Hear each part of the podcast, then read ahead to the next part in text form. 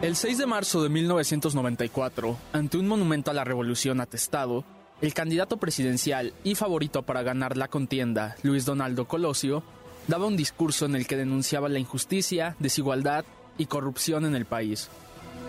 Yo veo un México con hambre y con sed de justicia, un México de gente agraviada por las distorsiones que imponen a la ley quienes deberían de servirla, de mujeres y hombres afligidos por abuso de las autoridades o por la arrogancia de las oficinas gubernamentales. Décadas después, la gente señala este discurso como el momento de quiebre en la relación entre Colosio y Carlos Salinas de Gortari, que en ese entonces era presidente y había sido mentor del candidato, designándolo como su sucesor en la silla presidencial.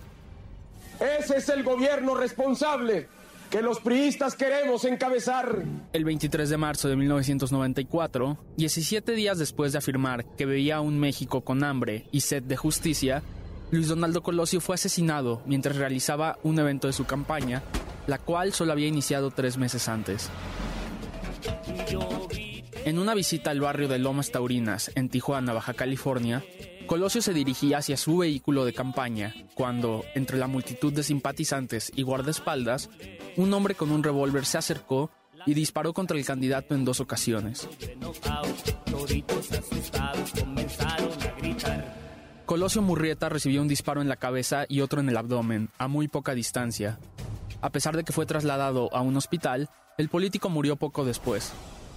Con profunda pena, me permito informarles el señor licenciado Luis Donaldo Colosio, candidato del Partido Revolucionario Institucional a la presidencia de la República, ha fallecido.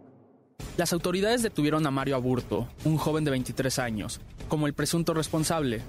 Aunque la policía asegura que Aburto fue el hombre que detuvieron tan solo momentos después de que disparó contra Colosio, Aburto siempre ha negado las acusaciones. Ni siquiera me di cuenta si había salido de mi arma o no. Las denuncias de Aburto de que fue torturado para confesar, así como otras inconsistencias en el proceso de su registro, han dado pie a una gran cantidad de dudas y sospechas sobre la versión oficial del gobierno. Colosio era visto por mucha gente en el país como una oportunidad verdadera de cambio a los gobiernos del PRI, que en ese entonces llevaba más de 60 años en el poder. Esto, a pesar de ser él mismo el candidato priista y de haber hecho gran parte de su carrera política de la mano de Salinas. Día 23 de marzo, año del 94, México se enluteció por certero asesinato.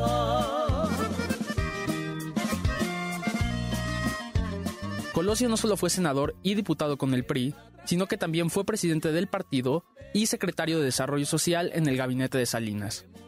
Su muerte prematura ha elevado la imagen del candidato al punto de convertirse en la figura del político honesto truncado por la corrupción del país. A pesar de que se señala que Colosio era un político demasiado radical para el gusto del PRI y del presidente, es importante recordar que no solo fue elegido, como todos los presidentes del PRIismo, por el presidente, sino que su famoso discurso del 6 de marzo fue aprobado previamente por Salinas. Yo veo un.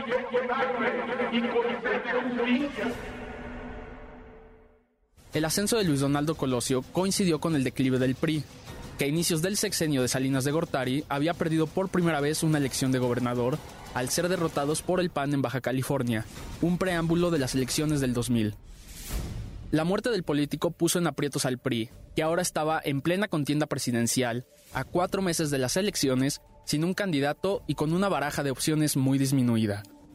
El requerimiento legal de que todos los candidatos a la presidencia debían de tener por lo menos seis meses sin desempeñar un cargo público significaba que el gabinete entero del presidente quedaba descalificado. Ernesto Cedillo, coordinador de campaña de Colosio y ex secretario de Educación Pública, fue quien se quedó con la nominación y la eventual presidencia.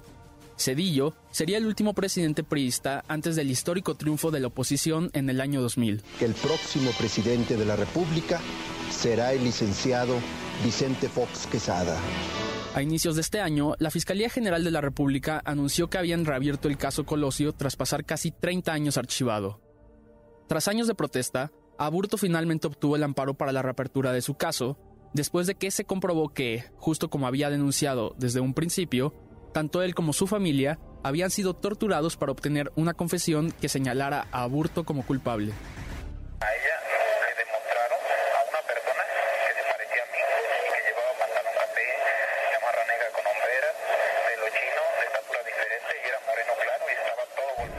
A pesar de las teorías y misterios, Aburto sigue en prisión por el magnicidio, cumpliendo una sentencia de 45 años que le permitiría salir en libertad en 2040.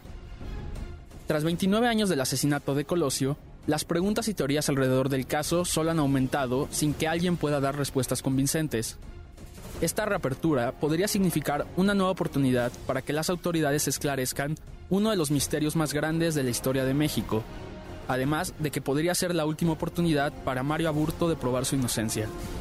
Día 23 de marzo, año del 94, México se enluteció.